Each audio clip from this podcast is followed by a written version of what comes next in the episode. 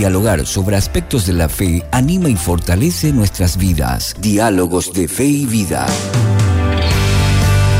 Diálogos de Fe y Vida, un espacio para formular preguntas y dialogar sobre la fe y la vida del creyente. Una presentación del Campus IBA con el doctor Flavio Florentín.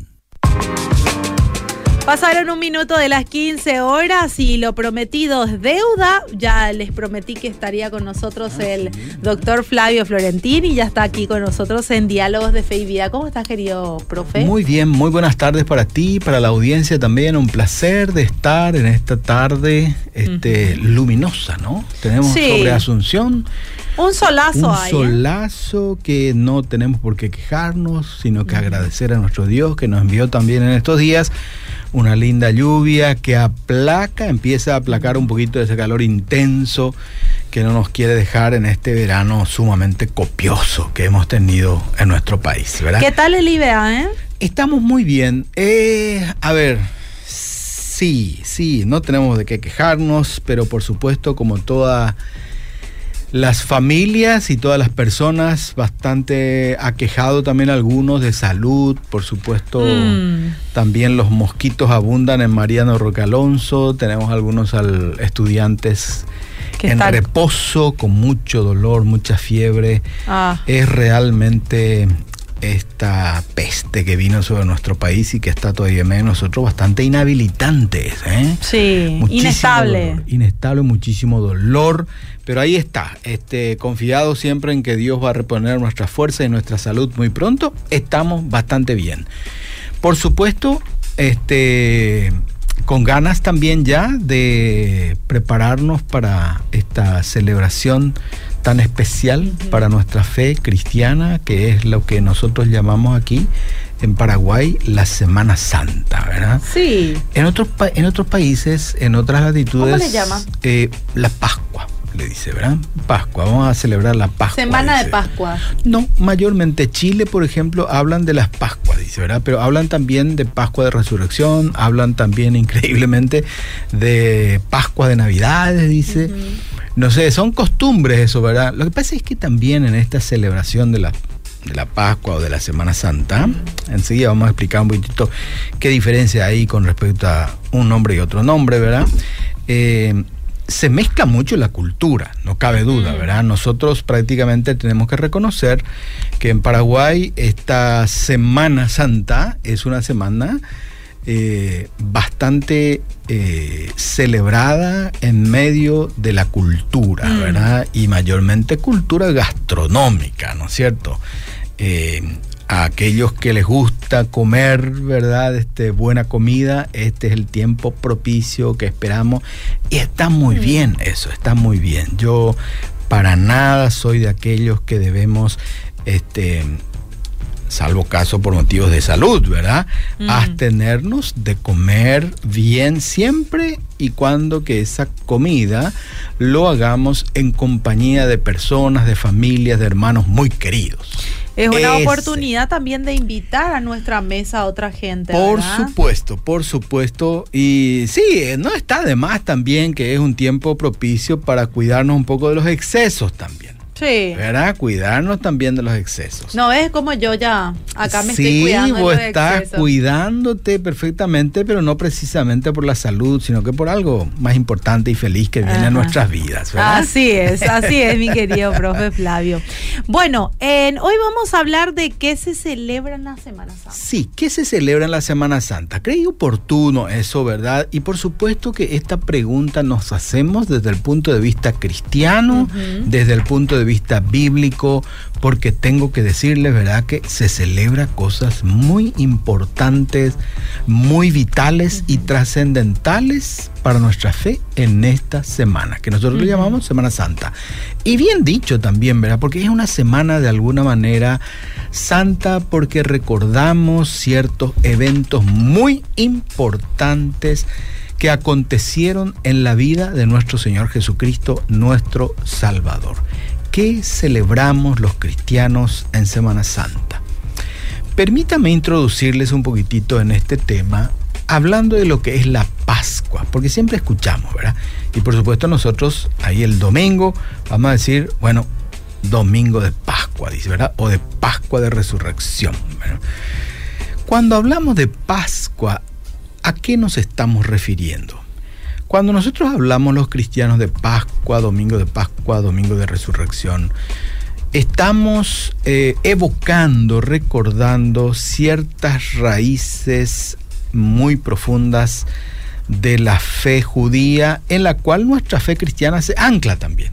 Nosotros no, no podemos decir que nuestra fe cristiana es una fe que aterrizó del cielo nomás, sino que nace como una rama, como un tronco del judaísmo. Y cuando los judíos, porque ellos son, este, recuerdan también, no en esta misma fecha, eso hay que saber, ¿verdad? No en esta misma fecha, celebran también la Pascua. Y cuando ellos hablan de Pascua en el hebreo, hablan de Pesach, que básicamente significa paso hacia el pasto ¿eh? y hace referencia un poco a la salida de Egipto de la esclavitud en donde prácticamente no tenían nada, ¿verdad? Eran esclavos, pasan hacia la libertad, hacia la vida en aquella época en el desierto, pero Dios los mantuvo, los alimentó ahí, ¿verdad? Entonces cuando se habla de Pascua, trae consigo el sentido de libertad, de liberación. En el caso de los judíos era la libertad de la esclavitud de Egipto. Cuando nosotros hablamos de Pascua, hablamos de la libertad que nos trae Jesucristo a, a una nueva vida de la libertad que nos trae, por supuesto, también Jesucristo, de la condenación eterna y del pecado. Entonces, cuando hablamos de Pascua, estamos hablando de estas eh, libertades que nos trae Jesucristo y que justamente lo vamos a recordar en este tiempo de Semana Santa. Y es interesante, uno puede al mirar el relato bíblico, uno sí se fija, por ejemplo, en el Evangelio de Lucas, a partir del capítulo 19 en adelante, va a tener ciertos acontecimientos muy importantes que ocurrieron en esta semana y que nos preparan un poco para esa celebración de la resurrección gloriosa de Jesucristo. ¿A qué me refiero? Hay por lo menos cuatro eventos muy importantes que ocurren en esta semana y que lo registran los evangelios. Especialmente registra el Evangelio de Lucas, que es el Evangelio que a veces es un poquitito más detallado y se, se ocupa de narrarnos ciertas cosas con muchos detalles. En primer lugar, voy a hacer un poco referencia primero a la manera cultural en que nosotros llamamos a estos acontecimientos. Primero está Domingo de Ramos, Domingo de Ramos correctísimo, el Domingo de Ramos. Enseguida vamos a pensar un poco qué es lo que ocurrió ahí y qué es lo que representa ese Domingo de Ramos, ¿verdad? En segundo lugar tenemos la última cena, le llamamos, ¿verdad? Este... Ahí lo que nos preparamos todo para... Ahí nos preparamos todo, ¿no? Pero ah. ojalá que no sea la última cena, ¿verdad? Bueno, pero te imaginarás, ¿verdad? Que ese cuadro de la última cena, ¿verdad? Cómo está representado en tantos pinceles, en tantos óleos y de manera, tiene, tiene de alguna manera aún esa imagen, este, un mensaje poderoso, ¿no? Pero es el segundo evento, ¿verdad? La última cena de Jesús con sus discípulos. ¿Qué, mensaje tiene eso? Enseguida vamos a hablar de eso. La tercera cosa, el tercer acontecimiento que ocurre en esta semana y que es importante no olvidar, y cómo olvidarlo, ¿verdad? Es la entrega y el sacrificio de Jesús en la cruz. La crucifixión, muerte, crucifixión de nuestro Señor Jesucristo. Eso mayormente lo recordamos el viernes, ¿no? Ahí, de alguna manera, eh, ese viernes pareciera ser que para los cristianos tiene un poquitito un día de pesar, ¿eh? un día que de alguna manera nos debe transmitir a nosotros los cristianos el recuerdo, ¿verdad? No necesariamente que nosotros también nos entristezcamos o nos crucifiquemos, ¿verdad? Pero sí nos debe traer eh, recordar el inmenso este, sacrificio que por nosotros hizo nuestro Señor Jesucristo. ¿Qué significa eso? Que trae esa crucifixión y muerte del Señor Jesucristo para nuestra fe. La tercera cosa, ¿verdad? Y por supuesto, la cuarta cosa es la resurrección de Cristo, o sea, la victoria de Jesús sobre la tumba que celebramos con mucho fervor, con mucha algarabía, con mucho gozo, el domingo de resurrección o el domingo de Pascua que le llamamos. Entonces, estos son cuatro este, acontecimientos de muchísima importancia que ocurren y los vamos a recordar, que ocurrieron, ¿verdad? En la época de Jesús y que lo vamos a recordar en esta semana. Estamos a días del Domingo de Ramos, ¿verdad? Que básicamente lo que ocurre ahí es la irrupción. O sea que acá Jesús en ese día irrumpe en la historia y en nuestras vidas de una manera triunfante, como un rey triunfante. Porque ahí Jesús en ese domingo de ramo se presenta en aquel entonces ante el pueblo, ¿verdad?, de Jerusalén, como dice la escritura, montado en aquel asno que nadie todavía montó, y se presenta cabalgando ahí, entrando a la ciudad en medio de algarabías, de gritos, de gozo, ¿verdad? De sus discípulos y de todos los seguidores.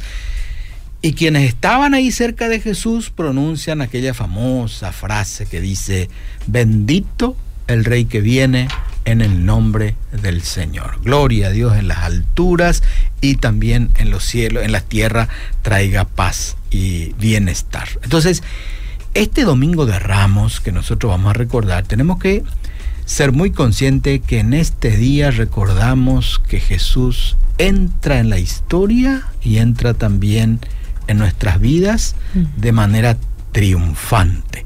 Y por supuesto eso tenemos que celebrar también con júbilo, con gozo, con alegría, ¿verdad? Por supuesto que todo rey, por naturaleza, ¿verdad? Es un soberano que siempre va a pedir y siempre va a esperar que lo que él pide, ¿verdad? Este, podamos obedecer. Fíjate vos que en este, para la preparación de este Domingo de Ramos, Jesús le dice a sus discípulos, vayan a tal lugar, van a encontrar un, asnito ahí, desátenlo y tráiganme. Los discípulos, nadie le preguntó por qué ni para qué. Se fueron y tal cual Jesús les hizo, le dijo, mejor dicho, hicieron. ¿eh? El dueño de ese asnito mm. dice ahí el relato bíblico que les preguntó por qué desatan ese asno y él, eh, los discípulos que fueron comisionados, sencillamente dice, el Señor lo necesita. Y ya nadie más dijo nada, ¿verdad? Eso tenemos que saber probablemente también para pues traer un poco a nuestra vida y a nuestra mente. Si nosotros somos seguidores de Jesús y Jesús es nuestro rey, siempre nos va a pedir cosas, mm. siempre nos va a encargar cosas. Y es bueno que si ese Jesús es rey triunfante sobre nuestras vidas, pues sencillamente le obedezcamos y hagamos lo que Él nos pide. ¿Por qué razón? Porque recordamos, Él es un rey triunfante que entró en la historia, pero que también entró en la historia de nuestras vidas. Mm. Y nos ha hecho, ¿verdad?, sus, sus, siervos, sus seguidores, y nosotros nos toca, si le consideramos a él rey de nuestras vidas, pues hacerle caso en lo que él nos mm. pide.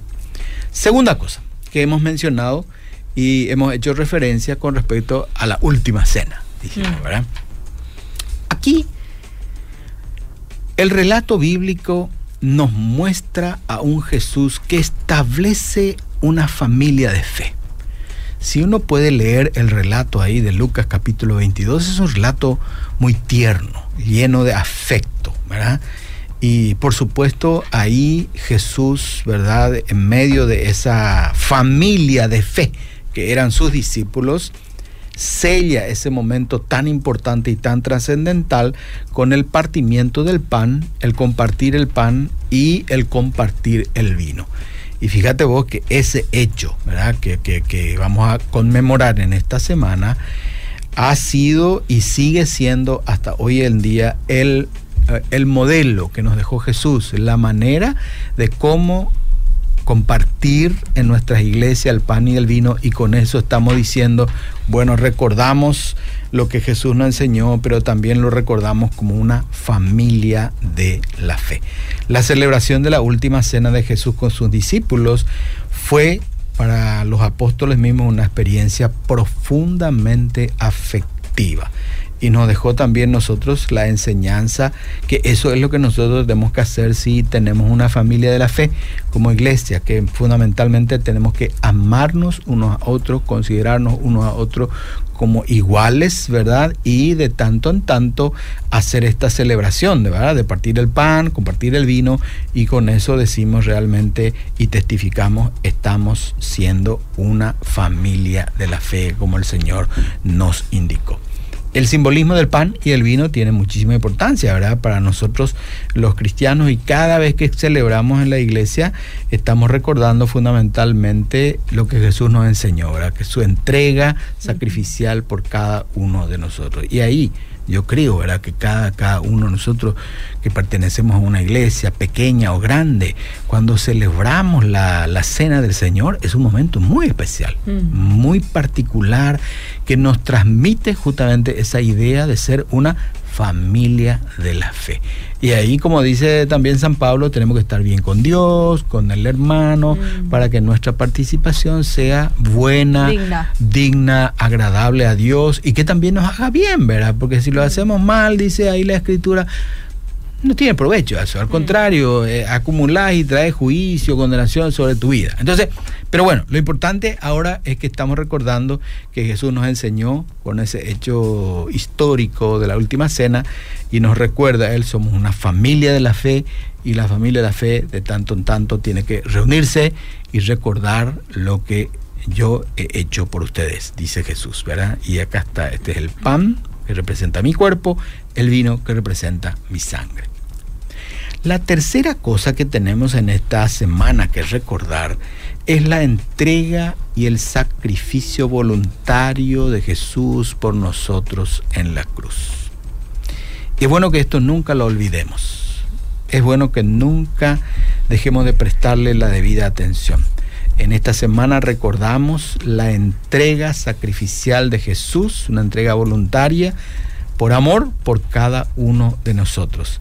Y seguramente en el relato que podemos encontrar ahí en Lucas capítulo 23, la frase que más resuena y que siempre impacta nuestra vida, en nuestros corazones, porque cada uno de nosotros podemos identificarnos con esto, en donde Jesús pronuncia aquellas palabras, Padre, perdónalos porque no saben lo que hacen. Yo creo que en esa expresión, si bien no, no nos ha dicho a cada uno de nosotros, lo ha dicho a aquello que le estaban crucificando, eso se transmite para todas las generaciones, para cada uno de nosotros, y con esa frase pronunciada por, por Jesús, nosotros entendemos cuánto amor tuvo por nosotros Jesús, que ha dado su vida en sacrificio, y vaya que sacrificio, ¿verdad? La muerte por crucifixión por cada uno de nosotros. Aquí tenemos esa imagen muy fuerte que recordamos siempre de un inocente hombre que se entrega a una horrenda muerte, muerte de cruz por cada uno de nosotros. ¿Qué nos trae eso? Nosotros decimos que por ese sacrificio de Jesús tenemos el perdón de nuestros pecados, tenemos la reconciliación con el Padre y siempre que nos acerquemos a Dios pensando en este sacrificio de Cristo, estamos en el camino correcto, ¿verdad? Recordemos, Jesús, cualquiera sea la condición de vida que nosotros tengamos, escuchemos estas palabras que Él pronunció en la cruz, no solamente por sus este, matones ahí, sino también por nosotros. Perdónalos, porque no saben lo que hacen. Yo creo que esta Semana Santa también nos trae eh, al pensamiento y al recuerdo eso de que Jesús vino para traernos perdón y a cada uno de nosotros. Esa es la tercera eh, cosa que tenemos que recordar muy fuertemente en esta Semana Santa, ¿verdad? El sacrificio de Cristo. Está bien celebrar, comer bien, pero por sobre todas las cosas no nos olvidemos qué es lo que estamos recordando, ¿verdad? Estamos recordando la cristiandad toda, recuerda en estos días la entrega sacrificial de Cristo por cada uno de nosotros. La cuarta cosa que tenemos y que hemos mencionado es aquello que vamos a celebrar el domingo de resurrección. Aquí en, esta, en estos acontecimientos también tenemos para recordar la victoria de Jesús sobre la muerte. Y esa victoria de Jesús sobre la muerte nos ha de traer la esperanza en la resurrección gloriosa como la tuvo Jesús y vivir con una serena paz sobre la tierra. Paz a vosotros, dice el resucitado. En dos, en tres ocasiones, cuando Jesús aparece a sus discípulos ahí que estaban temerosos, escondidos, porque si mataron a nuestro líder, ¿qué va a parar? Para, ¿Qué va ¿Qué, qué, va a ocurrir para que también a nosotros nos alcance? Entonces estaban todos escondidos, temerosos, y aún en medio de esa pieza, ¿verdad? Cerrada, traspasa Jesús los muros, se le aparece a sus discípulos y pronuncia estas palabras por demás tranquilizadoras. Paz a vosotros, dice. Miren, yo soy. Y como siempre, hay alguien que duda. Igual que nosotros también, claro. hay alguien que alguien nos tiene que representar. Ah, claro, hay alguien que duda y ahí este estaba, bueno, en las primeras apariciones parece que Tomás no estaba, ¿verdad? Y después en la segunda o tercera aparición ya estaba Jesús, aparece también Tomás y le dice a Tomás, mira mis manos, pon tu mano en mi costado, yo soy. Bienaventurado aquel que cree sin ver, ¿verdad? Y creo que eso también es un poderoso mensaje mm. de Jesús que nos dice a nosotros que vamos a ser siempre bienaventurados cuando creemos sin que precisamente esperemos ver las cosas que ocurren, ¿verdad? ¿Qué representa para nosotros la resurrección de Jesús? ¿Duda o certeza? Eso tenemos que a lo mejor preguntarnos también, porque hay muchos cristianos también que profesan la fe en Jesús, pero tienen ciertas dudas con respecto a la obra de Cristo que recordamos en estos días. Jesús ha resucitado y eso nos tiene que traer, como él mismo dijo, paz a nuestro corazón y no tanto confusión o inseguridad. La resurrección de Jesús es un poderoso hecho que no solo reafirma nuestra fe, sino que también revoluciona toda nuestra existencia y mm. por supuesto determina nuestra acción en este mundo. Nadie que haya tenido un sincero encuentro con el resucitado queda igual que antes nos cambia la vida. Nuestro encuentro con el resucitado nos cambia la vida. Y como hemos dicho, ¿verdad? Si hemos tenido un sincero encuentro con este resucitado, que lo consideramos rey y señor de nuestra vida, tenemos que obedecerle en las cosas que Él nos pide, ¿verdad? Si lo que Él nos enseña es que tenemos que formar parte de una familia de la fe como Él lo tuvo con sus discípulos, nosotros también como seguidores de Jesús tenemos que hacer el esfuerzo de formar parte de una familia, sea esta buena o mala, sufrida o dolorosa. Pero Jesús nos invita a que seamos parte de una comunidad de fe y ahí celebrar lo que Él nos dijo, que tenemos que celebrar el pan y el vino, recordando su entrega, su muerte, su resurrección gloriosa. Por supuesto, nunca, y, yo creo que muchas veces cantamos, y en seguramente en estos días también en las iglesias lo vamos a cantar, recordando la muerte de Jesús en la cruz como una señal de un profundo amor que Él nos tuvo. Y fundamentalmente, pues el domingo podamos todos celebrar este, en la familia de la fe esta resurrección gloriosa de nuestro Señor Jesucristo, que espero, espero a todos nos traiga paz, seguridad y consuelo. Mm. Espero, espero que todos pasemos una bendecida Semana Santa, ¿eh? mm. en compañía de familiares y en compañía de las iglesias también. Yo sé que este es un tiempo para salir, para visitar, a lo mejor y, eh, a veces las iglesias sufren un poco en este tiempo porque los hermanos van a visitar a familiares en el interior mm, y está muy bien, y está muy bien que lo hagamos eso. Y aún en nuestra ida y en nuestra visita a nuestros familiares podamos recordar las cosas que en esta semana debemos recordar. Mm. Y una buena manera de poder recordar también es que tomemos ese ejemplo de compartir también con las personas, con nuestro prójimo. Así eh, Sabemos que esa es una misión que tenemos los 365 días del año, ¿verdad? Pero es como que en esta Semana Santa es una linda oportunidad, una oportunidad fuerte de poder mostrar el amor de Dios a otras personas. Así mismo, y recordar un poco porque de pronto puede ser que también nos pregunten a nosotros, ¿verdad? ¿Qué significa para sí, nosotros? ¿Qué es lo que significa para usted lo evangélico de esta Semana Santa? ¿Usted vio eh, comen también ciertas cosas o se privan de comer ciertas cosas. La verdad yo creo que comemos de todo, ¿verdad? no nos privamos de nada, pero lo más importante es recordar esto que estábamos mencionando hoy, ¿verdad?